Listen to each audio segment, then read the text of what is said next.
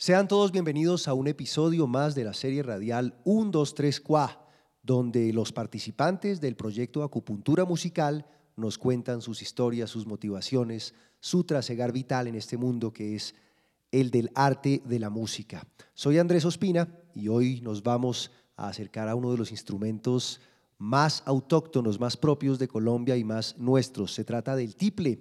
José Luis, bienvenido a 123 Qua. ¿Cómo estás? Buenas tardes, mucho. ¿Cómo van las cosas? ¿Bien? Bien, gracias. José Luis, ¿por qué llegas al tiple cuando hay tantos instrumentos dentro de la organología y por qué precisamente la música del interior es un interés particular para ti? Pues porque el tiple ha sido como instrumento insignia en la familia desde mis abuelos. Eh, muchos eh, familiares son intérpretes del tiple, entonces eh, a uno se le va pegando por la parte ambiental y por la parte genética. José Luis desde muy joven tuvo ocasión de conocer espacios como el mismísimo y muy intimidante Teatro Colón o como el Teatro Roberto Arias Pérez de Colsubsidio y él tiene un par de experiencias con respecto a lo que para él representó estar en esos sagrados lugares, en esos sacrosantos templos de la música y del arte. ¿Cómo fue eso? Sí, yo tendría unos nueve años. Eh, en esa época el Teatro Colón estaba reservado solamente para la música clásica y apenas empezaba a abrirse para expresiones nacionalistas, eh, nacionales, de música del interior. Y me tocó um, a esa edad y por primera vez conociendo el teatro, un concierto de gala con Oriol Rangel y todos los grupos que él dirigía, Nocturnal Colombiano, su grupo de cámara. Y entonces fue una experiencia muy, pero muy grata, muy agradable, muy interesante. Aquí tengo en mis manos el disco El Tiple de José Luis Martínez Vesga, que es un trabajo con 18 temas cada uno de estos parece confeccionado para probar que el tiple es un instrumento de mucha versatilidad.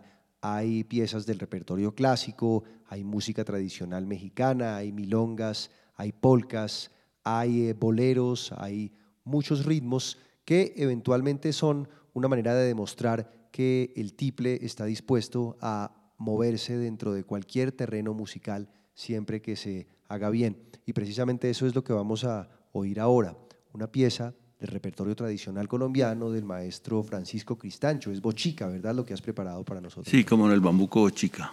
Nos vamos entonces con este hermosísimo bambuco. Oigan ustedes, eh, la calidad en la interpretación del maestro José Luis Martínez no se le va a una. Dice que es nervioso para las grabaciones, pero sé que lo vamos a conseguir en una toma.